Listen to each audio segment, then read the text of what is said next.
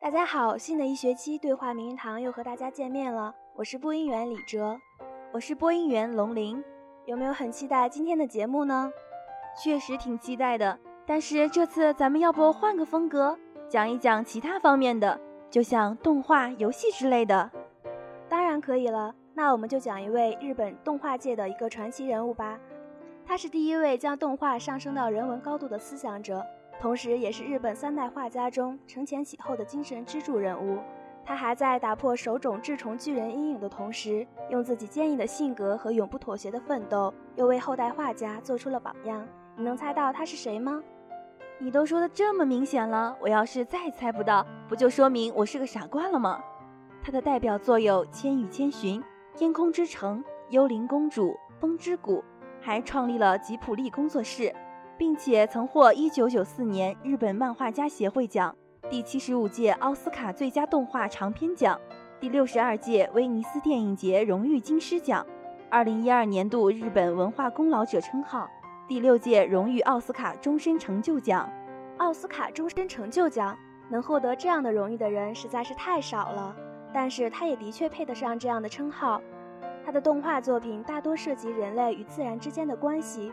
和平主义及女权运动出品的动漫电影，以精湛的技术、动人的故事和温暖的风格，在世界动漫界上独树一帜。说了这么多，听众朋友们有没有猜到呢？没错，他就是宫崎骏，日本著名动画导演、动画师及漫画家。一九四一年一月五日生于东京。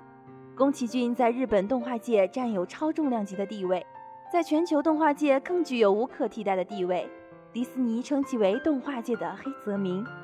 宫崎骏一九四一年出生于东京都文京区，在四个兄弟中排名第二。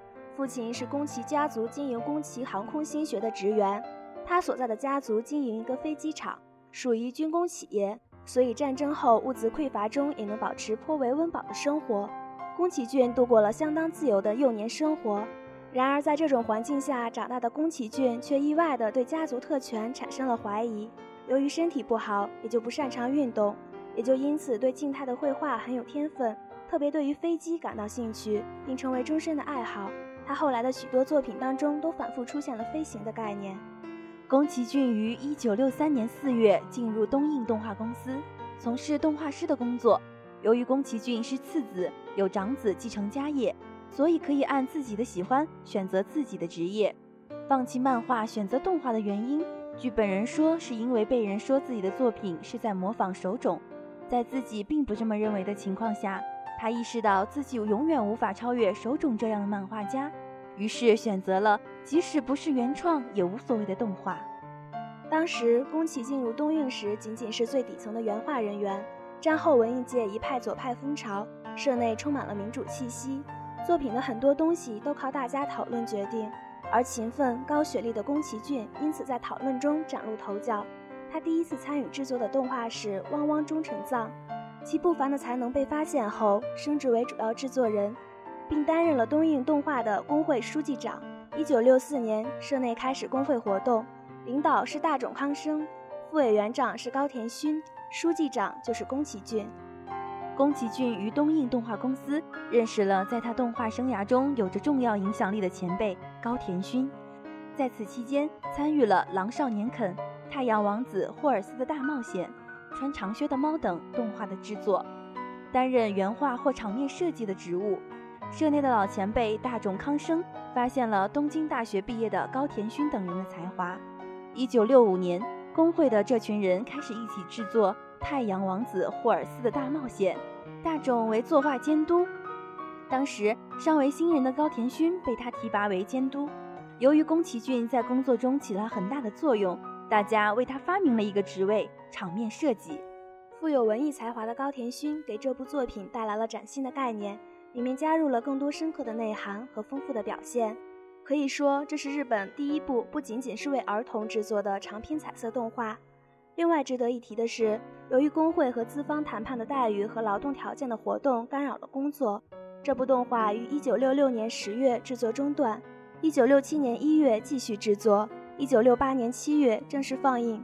1971年，三人一起从东映动画跳槽到大众康生所在的 April。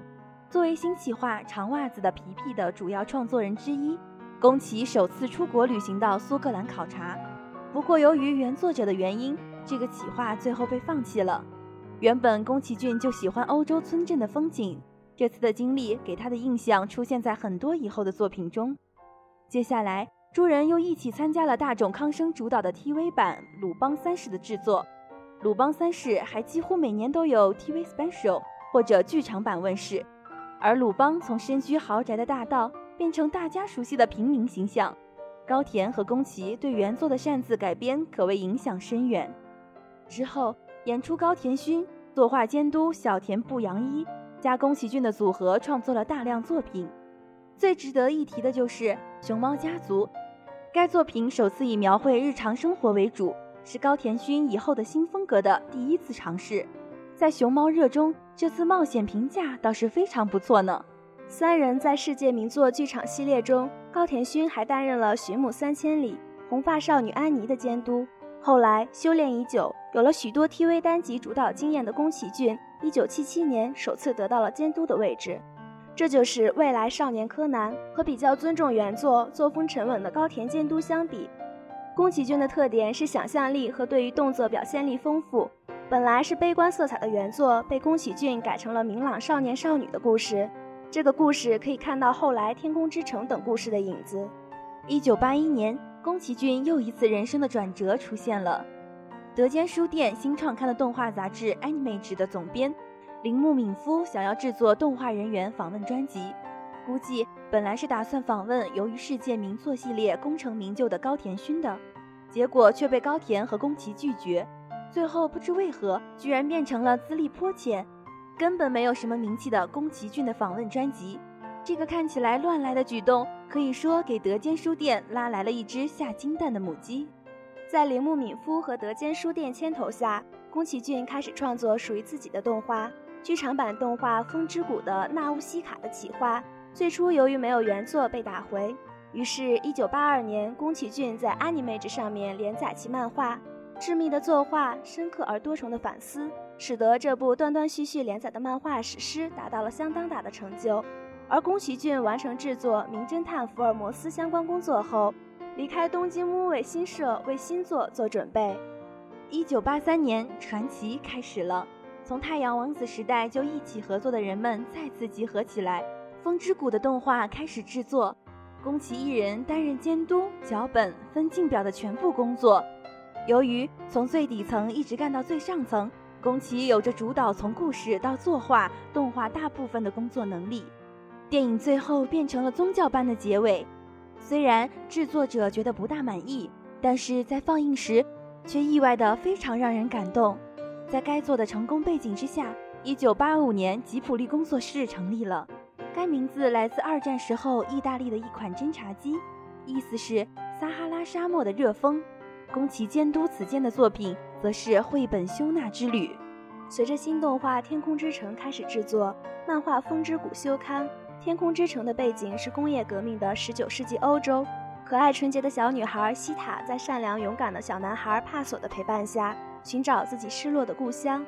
在旅途的尽头，天空之城终于明白了，无论科技的进步和人类的发展如何，人都是离不开土地的。《天空之城》又讲述了一个小女孩。如果从1984年宫崎骏在吉普力工作室执导的《风之谷》开始算起，宫崎骏至今推出的只有十部动画电影。在这些影片中，除红猪有一些成人的幽默感之外，影片的一号主角无一例外都是梦幻少女，相应的影片男性也多是少年。是啊，宫崎先生好像特别喜欢表现这个年龄段的人，但是说宫崎骏电影中有未泯童心却并不准确。事实上，宫崎骏的内心与电影作品一样，都不是一个儿童，而是一个少年。儿童的内心还是蒙昧的，但少年已经剥去了童年的混沌和阴翳思绪，复杂至重的成年人世界还未到来，所以这个时期是异常清朗的。可以说，宫崎骏的电影，不论是第一部还是最后一部，是什么样的主题，他看待世界的目光都仿佛是一位清澈的少年。你这可说到我的心里去了。我们青少年时期看宫崎骏，他就像是小伙伴；但等我们有了一些人生经历之后，再回来看他的作品，你会惊讶地发现，宫崎骏的世界像湛蓝的海洋一样，是极为开阔、丰盈，超越年龄、时代、国籍、文化界限的。在这样的一个审美宇宙中，宫崎骏及他的作品始终心灵清澈，而这种清澈绝不像少年那样脆弱易逝，它有着坚不可毁的感染力。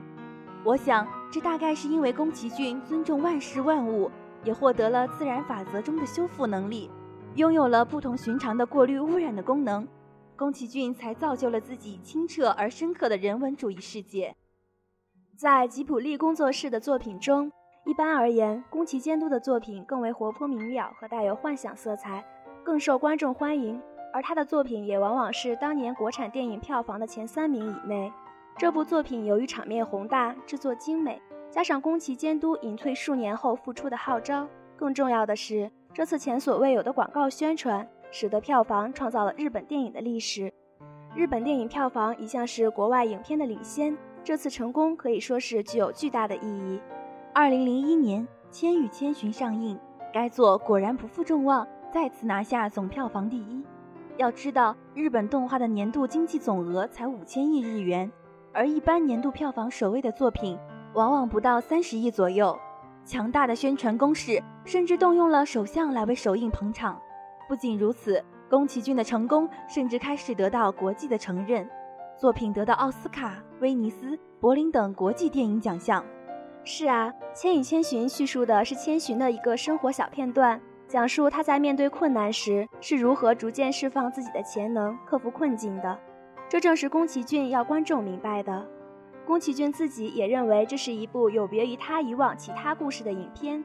以往他笔下的主角都是他所喜爱的，但这次宫崎骏刻意将千寻塑造成一个平凡的人物，一个毫不起眼的典型十岁日本女孩。其目的就是要让每个十岁女孩从千寻的身上看到自己。她不是一个漂亮的女孩，也没有特别的吸引之处。而他那怯懦的性格、没精打采的神态，更是惹人生厌。最初创造这角色时，宫崎骏还曾有点替他忧心，但到故事完结时，他却深信千寻会成为一个讨人喜欢的角色。二零一三年九月一日，第七十届威尼斯国际电影节主竞赛单元入围影片《起风了》在丽都岛举行了首映仪式。该片配音演员龙本美之以及宫崎骏吉普力工作室主席星野康二出席了新闻发布会。导演宫崎骏先生因为身体抱恙，并未亲自出席。在发布会的结尾，吉普力工作室主席星野康二代表宫崎骏念了一份声明：“我代表宫崎骏先生宣布，宫崎骏在日本东京召开新闻发布会，正式宣布退休仪式。”他想在这里跟大家说再见。星野康二话音刚落，媒体室便响起了一阵掌声，向这位高龄艺术家表示了致意。对于外界的挽留，宫崎骏称他每部动画作品都需要花费五年才可以完成。他本人自觉年事已高，未来可能没有多少个五年可以完成作品，才下决心退休。同时，他也没有再制作短片动画的计划。宫崎骏还强调，虽然不再制作动画电影。不过，他考虑再工作十年，担任美术馆馆长，致力于展览等工作。其实，宫崎骏创作的影片背景的画风始终是清新浪漫的，总有一种能让人想要回归自然的感觉。尤其是影片中出现的天空背景，给人以广阔无垠的感觉，使人不禁生出一种遐想，似乎想要到那背景中去寻找远离城市污浊空气的清新中去。去感受自然之美，大片大片的洁白的云朵，如棉花糖般柔软而又充满着幸福和甜蜜的回忆，衬托出片中主人公结局的美好。绿色的掩映下，一个个充满了生机的世界又重新展现到了面前。这种风景是忙碌在钢铁和水泥的森林中的人们最为需要的。可以说，只有在宫崎骏的影片中，才能释放自己许久以来。为工作学习而感到的压力，重新找到真善美，重新找到返璞归真后的悠然与惬意。是啊，再从人物形象来说，宫崎骏笔下的人物全都是采用手绘方式创造出来的，人物线条简洁明快，并不复杂，令人看后更觉得简约朴实，贴近生活。这一切一切都表现出宫崎骏对自然与生活的热爱，也颇富有意义。看他的作品，就好像在人类狭窄的后脑上开了一扇广阔的天窗，让人不由自主地相信梦想的力量。因为梦想的存在，世界以人与神比肩的理由。从开始到现在的所有作品，宫崎骏思想是以一贯之且辩证发展着的。他的世界观、历史观、人生观和艺术观都有着明晰的脉络，最终都为了构建那个完美的宫崎骏世界而努力。好了，今天的对话名人堂到这里就结束了。感谢本期节目编辑陆丰硕，策划杨玉婷。让我们下周同一时间再会，再会。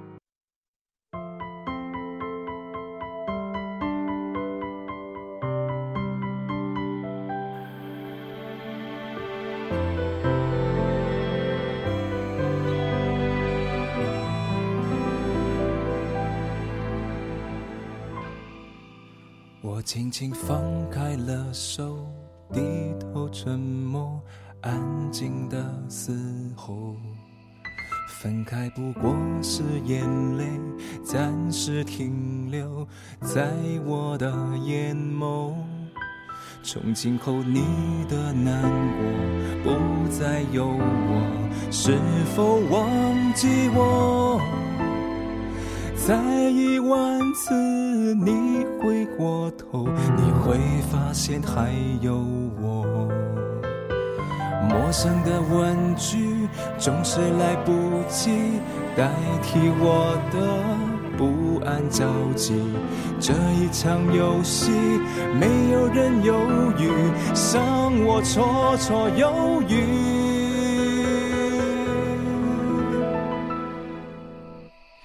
等待最后一眼，最后一遍，最后一天，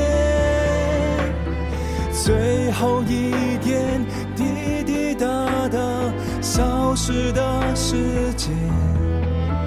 最后这场爱情难逃浩劫，倒数幻灭，这咸咸的告别。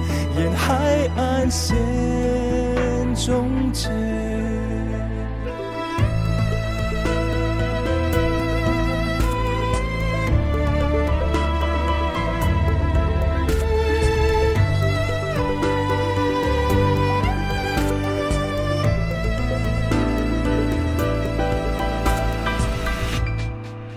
我几乎忘了最初那种缓慢。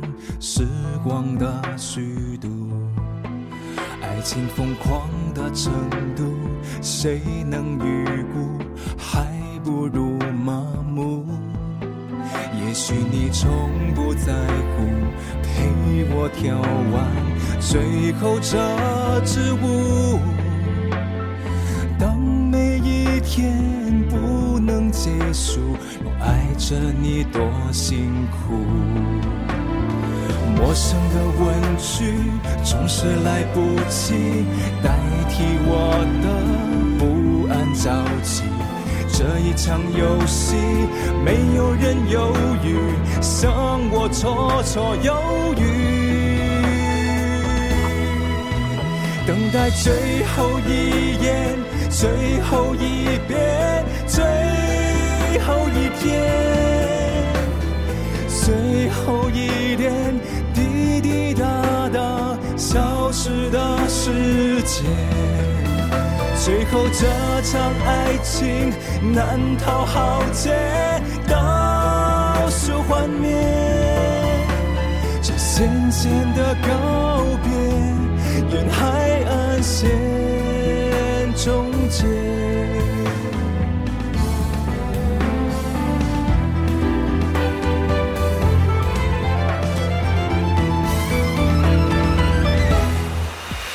等到最后一眼，最后一遍，最后一天，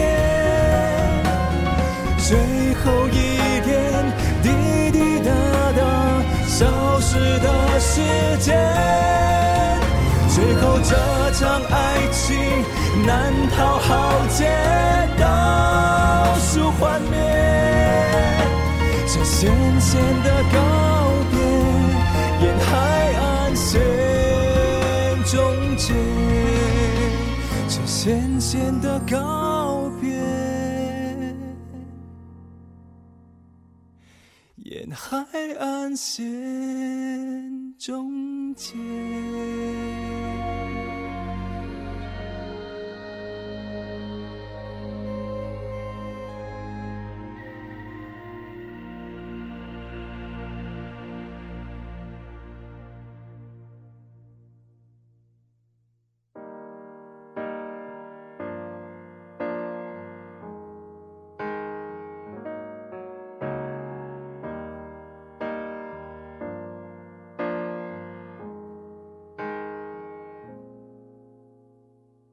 还没明白怎么最自在，怎么样算失态？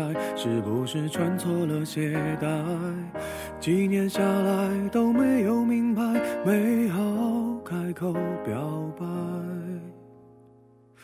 故事更改是两小无猜，一个故作气派，看另一个置身事外。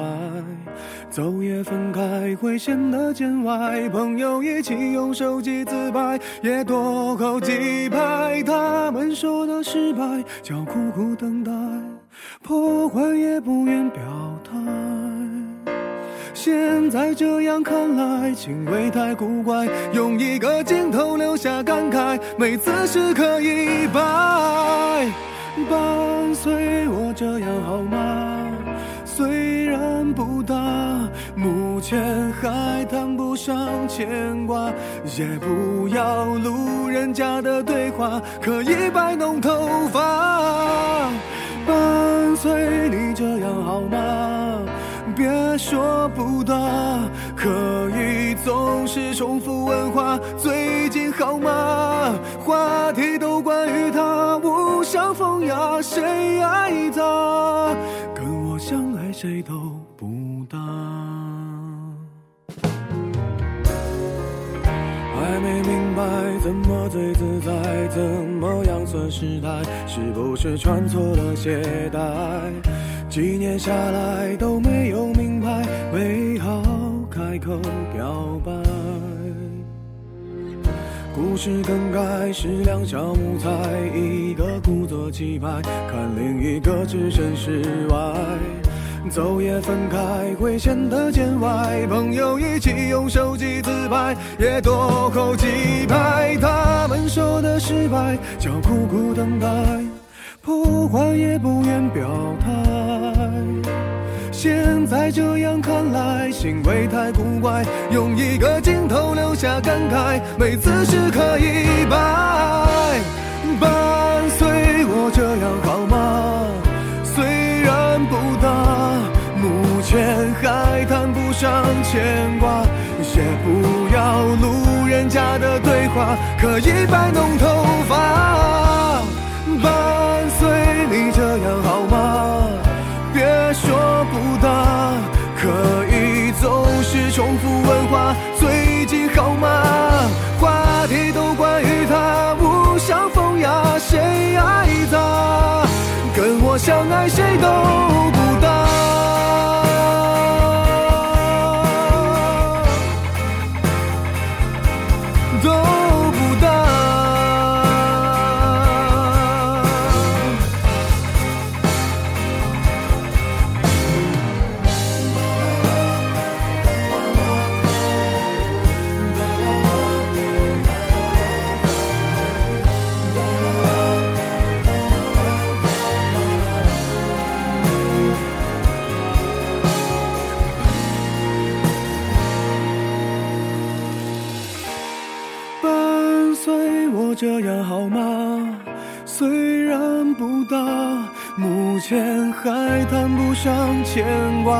也不要路人甲的对话，可以摆弄